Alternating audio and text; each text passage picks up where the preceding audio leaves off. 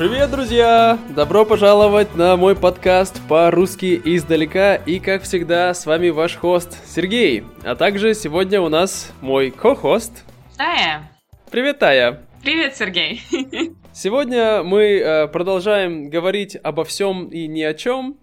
Э, поэтому я решил, что наша супер тема на сегодня будет, э, ну, не то чтобы мы поговорим за жизнь, но так, типа, чё кого? мы, мы с друзьями всегда, когда встречаемся, мы не говорим, как дела, мы не говорим, что нового, мы говорим, чё кого. Ты слышала такую фразу? Mm, наверное, блин, наверное, не сталкивалась на самом деле. Но я, знаешь как, я слышала, но я ее не использовала никогда. Вот. Вот это будет правильно сказать. Понятно, понятно, да. Ну вот мы с друзьями всегда так говорим, поэтому, да, но прежде чем мы начнем, как всегда, друзья, не забываем, если вы хотите поддержать наш проект, то, пожалуйста, переходите на Patreon, ссылочка будет в описании, там, как всегда, вы знаете, получаете транскрипции, а это очень важно, когда вы изучаете русский язык, потому что таким образом вы можете практиковать не только ваше слушание, а также чтение, можете знать все, что мы говорим, не пропустите ни одного слова, и это очень важно. Так что, да, имейте в виду. Ну все, поехали.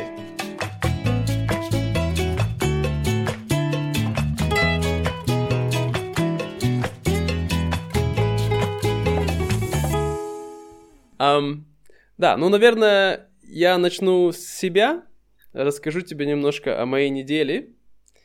Uh, да, у меня было последние две недели, последний месяц был очень тяжелый, честно говоря.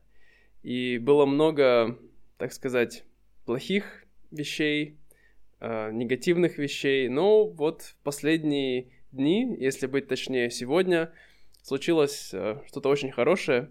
Поэтому я хотел этим поделиться с тобой и со всеми вами, друзья. Я понимаю. Мне кажется, жизнь в принципе состоит из таких моментов, когда, ну, не бывает все хорошо и все, либо все плохо, и мы постоянно прыгаем через что-то очень хорошее, потом что-то очень плохое, оно должно найти баланс. Это правда, это правда. Да, ты знаешь, э, может быть, ты слышала о том, что во Вьетнаме э, считается вот этот, как это, шестой лунный месяц, это такой немножко нехороший месяц. Это ведь вроде бы июль. А, лунный месяц. А, а может быть, он не шестой, может быть, восьмой. Я не помню. Ну, в общем, ага. а, в, да, или седьмой. В общем, в этом году этот месяц был, получается, с середины а, августа по середину чего? А, сентября. Вот. А, mm. То есть по лунному календарю. Вот. И считается, что в этот месяц врата в ад открыты и все демоны прилетают в наш мир и устраивают разные пакости. Вот. Конечно, обычно я не суеверный человек, мы уже говорили на эту тему. Но, но в этот раз со мной произошло много разных э, нехорошестей, можно сказать так. Вот. Э, ну, во-первых, вы, наверное, уже знаете, я рассказывал вам историю о том, как я почти потерял кошку, но, к счастью, она вернулась домой, и это хорошо. Но потом э, моя собака укусила моего другого кота. Представляешь? Она да, укусила печально. его за глаз. Вот. Да-да-да. Да, но mm. у него э, глаз не был задет, только нижнее веко. Угу. Века — это часть глаза, угу. которая вот находится, так сказать, держит нас глаз-глаз э, в, вну... внутри глаза, я не знаю, как это сказать. Внутри черепа? Внутри черепа, да. вот, угу. да. Но э, это выглядело очень страшно, потому что нижнее веко было разорвано пополам, но э, доктор, э, который нам помог, ветеринар, она просто волшебница, и она зашила это очень быстренько, и через две недели его глаз был как новый. Хотя в тот момент я думал, что все, он будет в нашем квазимода навсегда. Но а, у него только остался маленький шрамик. Так что... Это хорошо. Да, да, это очень хорошо. Вот. Но потом мою собаку, которая укусила моего кота, ее укусил клещ. Энцефалитный? Не энцефалитный, но у него были другие заболевания, которые...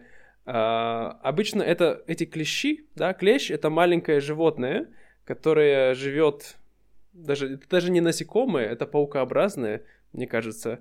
Оно живет в траве, да, и или в лесу. На деревьях, может, даже, на деревьях, кстати. В лесу, да.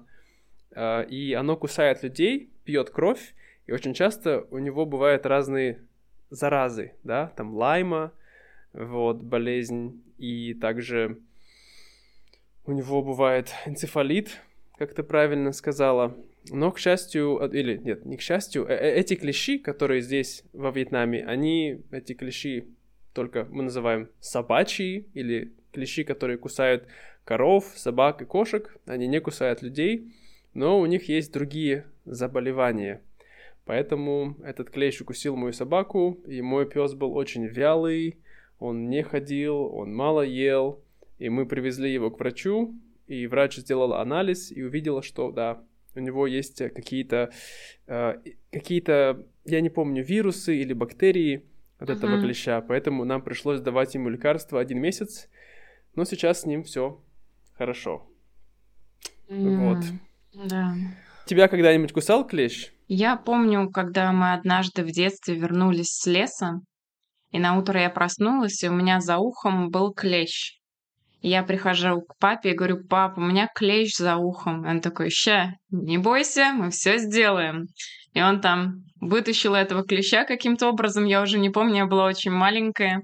Вот, но после этого мы всегда ходили в лес, одевали платок, накрывались, и то есть там надо принимать меры предосторожности, чтобы тебя не укусили, потому что, как ты правильно сказал, у нас в России клещи, которые кусают, они могут быть опасны для людей, потому что они переносят опасные заболевания, которые людей могут как бы там, не знаю, как сказать, покосить.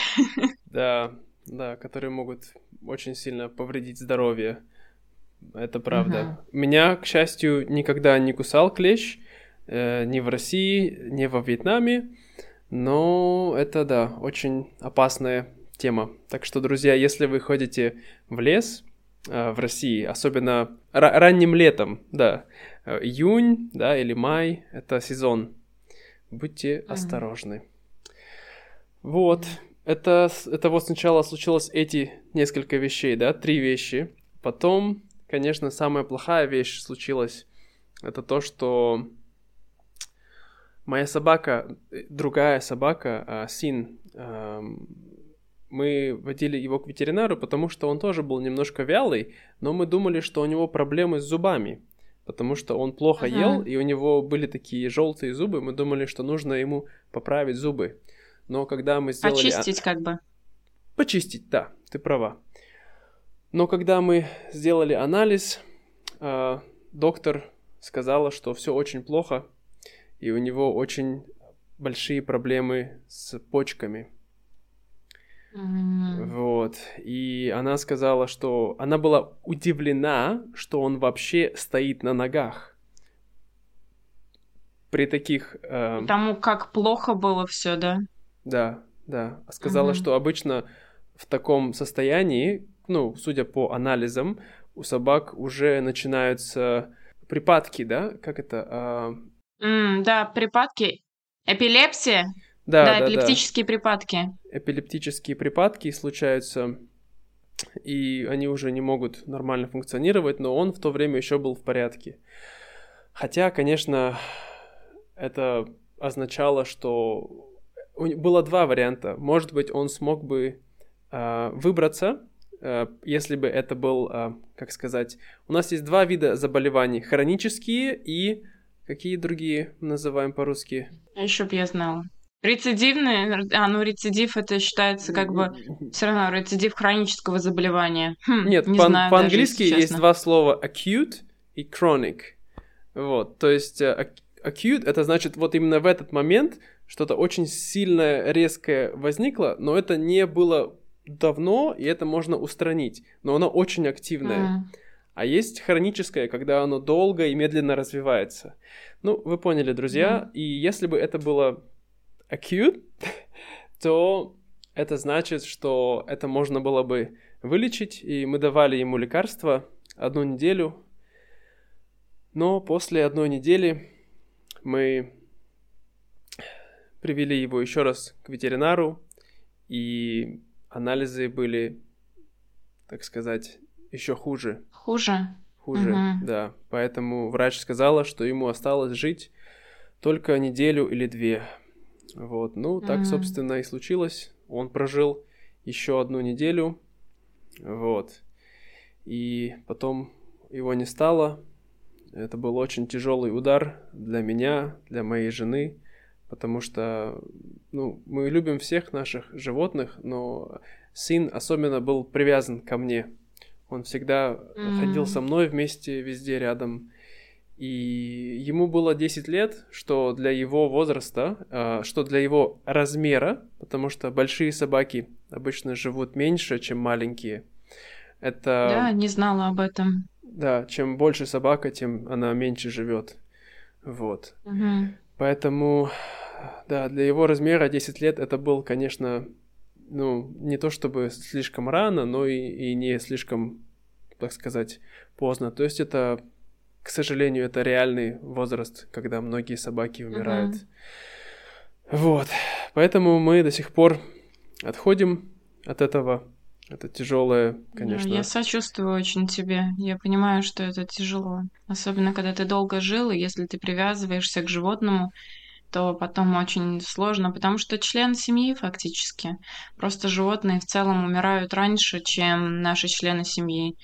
И все равно, да, мне кажется, за жизнь мы теряем довольно много, ну, как бы таких важных людей, если животных тоже считать как людей, как бы каких-то существ в нашей жизни. Вот, поэтому, да, понимаю тебя очень. Да, да, мы очень теряем много любимых, можно сказать так. Угу. Да.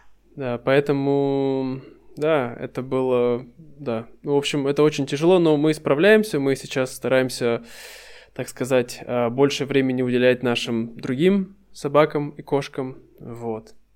И последняя вещь, которая хорошая со мной случилась, это тоже началось не очень хорошо, потому что наши соседи, а, у них тоже была... Это все, мы, все мои дела связаны с собаками и с кошками, друзья. Если вы устали слушать про собак и кошек, слушайте другие подкасты. Но если вам нравятся собаки и кошки, оставайтесь здесь. Ну так вот, эм, у моих соседей была собака из Фукока. Это такой остров mm-hmm. во Вьетнаме. Ты знаешь, как выглядят фукокские собаки, Тая? Да, они по-английски называются Фукок Ridgeback, и у них сзади на спине такой хохолок, как у дракона. И они еще очень интересные окраски бывают, такие в пятнах, как тигры. Да, да, да, это правда. Честно говоря, раньше мне совсем не нравился их окрас. Я думал, это такое, как будто бы их кто-то грязью обрызгал. Кстати, я очень удивилась, что я потом расскажу, как я путешествовала на остров Бали, и я видела, там тоже есть фукуко, фукокские собаки. Вот. Хм, я очень удивилась, потому что окраска была такая же, и у нее тоже был вот этот хохолок. И несмотря mm-hmm. на то, что так далеко друг от друга, Вьетнам и, в принципе, остров Бали, причем остров, ведь даже не матери... ну, как сказать, не вот Ява там, допустим. Mm-hmm. Mm-hmm. Вот, то есть я прям была удивлена. Интересно, действительно, я тоже не думал. Ну, как раньше, насколько я знаю, опять же, не хочу вдаваться в историю, но э, вот Вьетнам, а, Малайзия, Индонезия, это все было часть, это все было соединено между собой.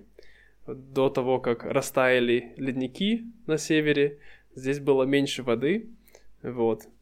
А, да, так что это весьма вероятно, вот. Mm.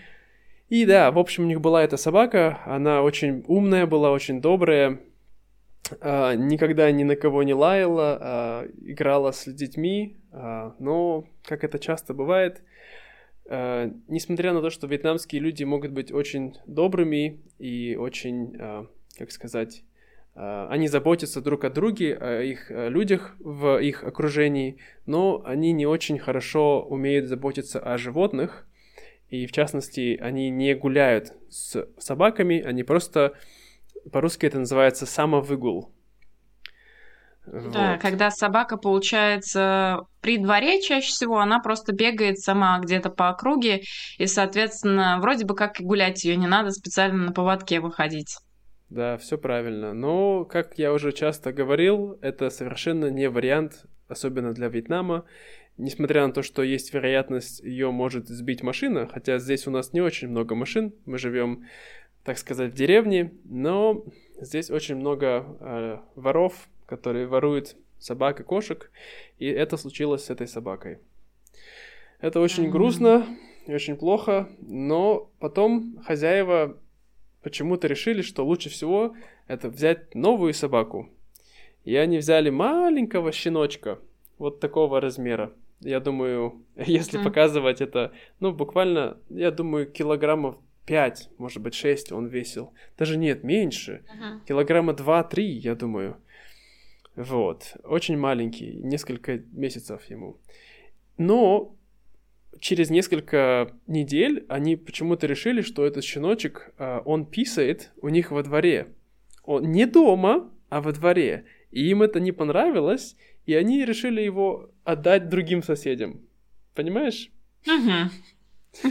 Но это же щеночек, это нормально для щенков. Вот, и то вот. есть, как бы дети же тоже в маленьком возрасте писаются. Никто не говорит, ой, ты ребенок, давай мы тебя другим родителям отдадим. Вот-вот, понимаешь? Я тоже хотел им это все сказать. Я пришел, я поговорил с этим мужчиной. И, конечно, мне очень тяжело разговаривать, потому что меня часто берет злость такие моменты, но я стараюсь себя успокоить, контролировать и говорить с ними дружелюбно и объяснять им, что так нельзя делать, вот, но что было, то было.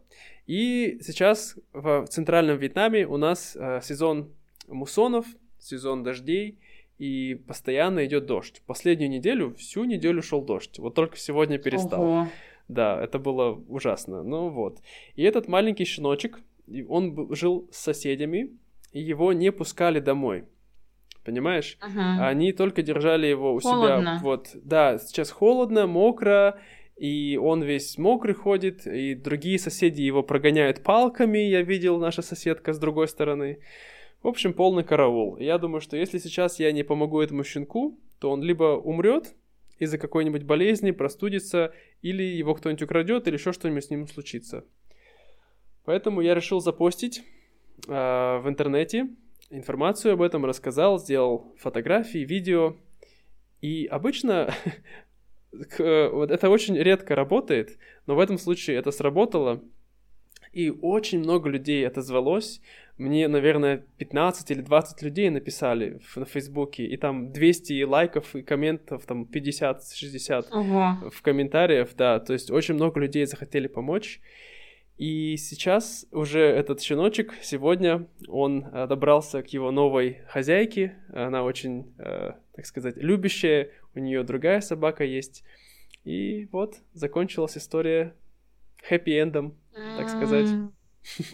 А соседи не против были, что вроде, ну как, ладно, одни отдали, а вторым, которым отдали, им, видимо, тоже совсем не нужно было. Я тоже сначала подумал, что, может быть, они будут против, но нет. Сама хозяйка меня спросила, вам нужен щенок? Я говорю, куда мне? У а. меня уже так много животных. Вот, поэтому, да, они не были против, да, ну, как бы, я просто считаю, что эти люди неплохие, но им просто нужно законом запретить иметь животных, вот и все. Мне кажется, Сергей, это знаешь, с чем связано? А, есть же у нас ну как это, пирамида Маслоу. То есть, когда угу. люди а, не удовлетворяют свои основные потребности, но другие как бы там меньше, ну, внимания, скажем так, уделяется. И здесь, мне кажется, примерно так же. Если люди живут в деревне, я не думаю, что у них прям так много денег, у них э, есть понимание, еще что-то. То есть, возможно, для них это просто не приоритет. Им приоритет накормить себя, накормить своих детей. А как бы животное, оно там где-то. То есть, как ну, давай назовем это, к сожалению, неправильно так говорить, но как развлечение для них. И то есть, соответственно, они не могут удовлетворить свои основные потребности, и поэтому вторичные для них, соответственно, тоже получаются такими недоступными. Вот. И мне кажется, оно... Эм, с другой стороны, знаешь, я рассуждаю.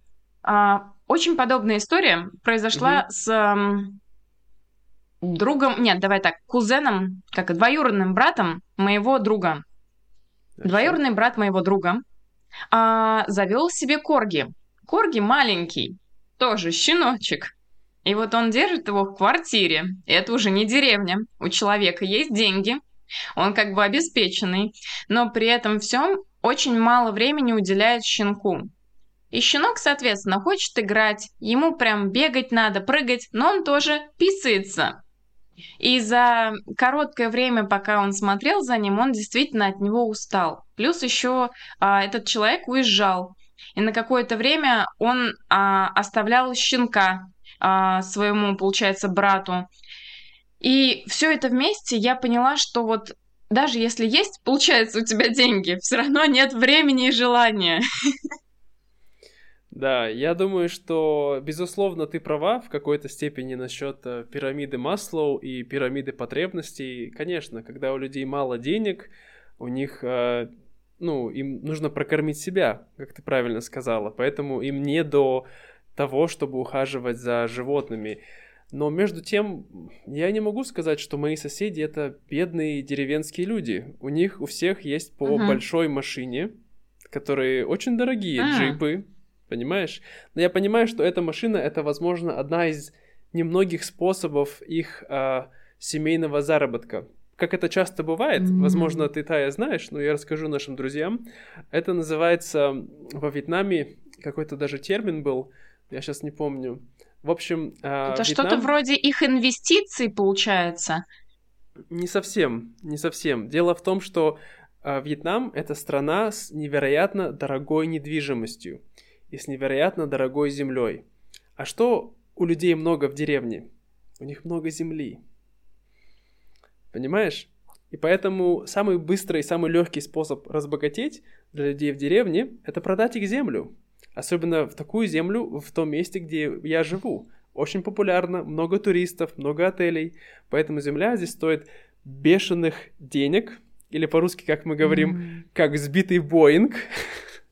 Никогда такого не слышала, но ладно. Правда?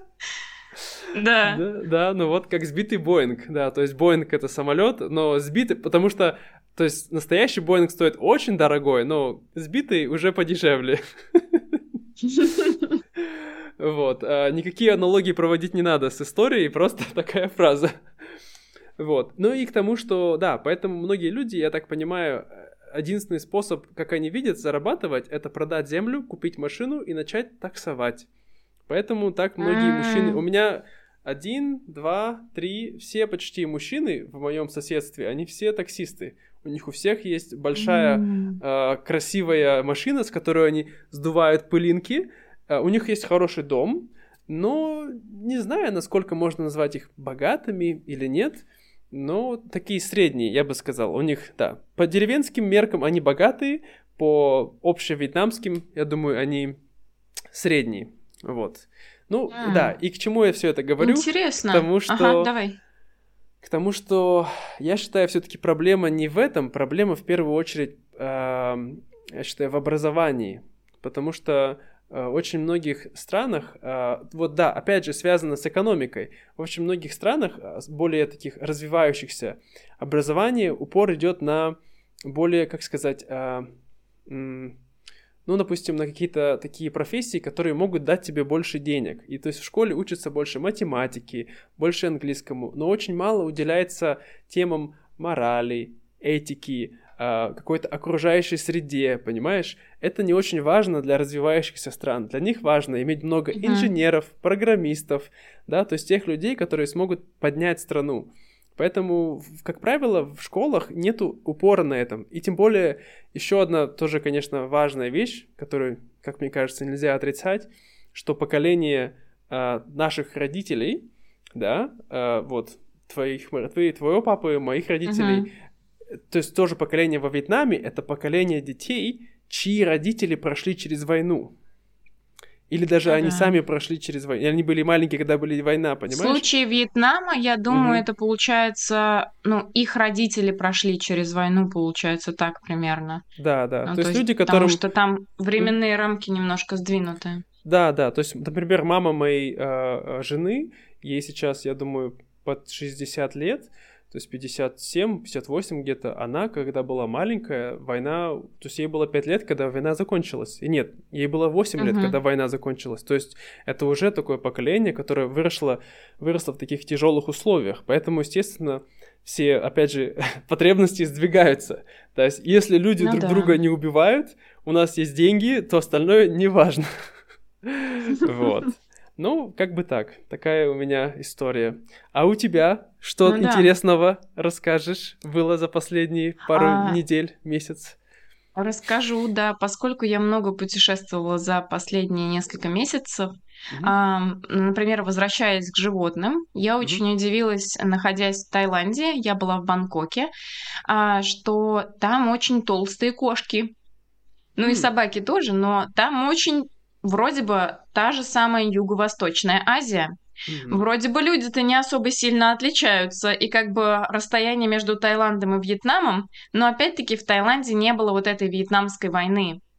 И, возможно, еще то, как люди выживали, почему, то есть забирают собак вот эти э, воры и так далее, mm-hmm. они привозят их в рестораны, где их едят. Я думаю, вот эта, возможно, культура поедания собак, к сожалению, она пошла, возможно, с военных времен, это когда правда. людям просто-напросто было нечего есть. Это правда. И вот когда я приехала в Таиланд, я очень удивилась, потому что на прилавках магазинов, всяких лавочек лежат толстые, откормленные коты, и им прям вообще кайфово. Я такая, блин, круто, я во Вьетнаме такого вообще не видела.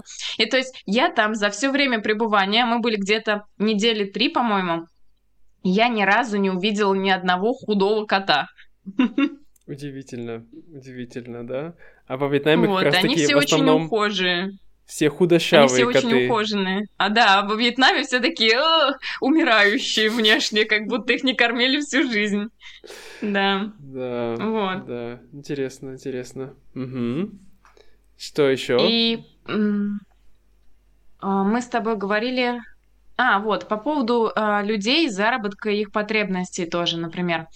Второе место, где я была, я была в Индонезии на острове Бали. И там, что я узнала про остров Бали, что о чем ты рассказал, что люди продают землю и, соответственно, за счет этого живут. А представляешь, остров Бали, он, в принципе, вообще маленький. Ну как, он большой, но он маленький, в любом случае, по меркам материка. И а, люди, которые коренные балийцы, они на самом деле в большинстве своем все очень богатые но они, допустим, будут очень так бедно одеты, как будто они нищие, но при этом у них, например, будут а, их дети, которые уехали за границу учиться, и дети потом возвращаются и живут, соответственно, на острове. Там кто-то, может быть, не возвращается, но у них в любом случае, вот сейчас, когда я приехала, я была раньше там, на острове Бали, где-то 4 года назад, до ковидные времена, и там не было столько строек, как сейчас – Mm-hmm. То есть сейчас я смотрю, очень много новых зданий строится, а, земля, потому что покупается. И я не знаю на самом деле, а, вся прелесть этого острова, как и деревенской жизни, мне кажется, в природе, в том, что ты можешь отдохнуть от э, зданий, города, вот этой суеты.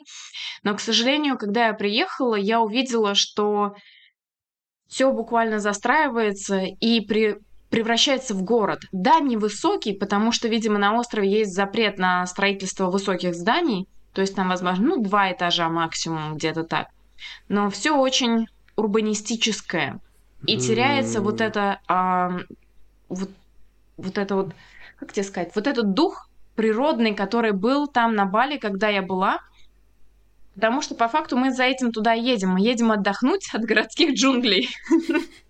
А приезжаем да. другие, только поменьше. Угу, угу. Вот. И это, конечно, страшно,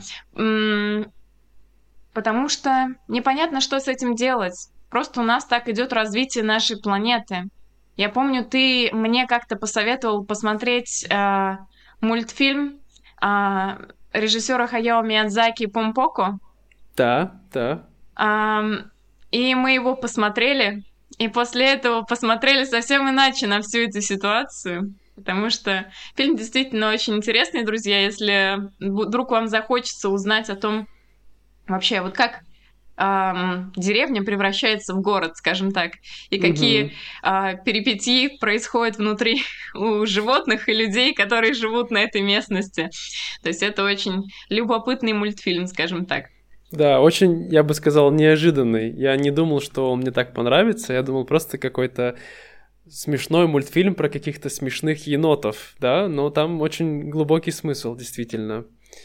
Э, о том, как э, ты права, как люди забирают у природы, э, ну, ее территорию, и природа просто пытается хоть каким-то способом отбиваться от людей.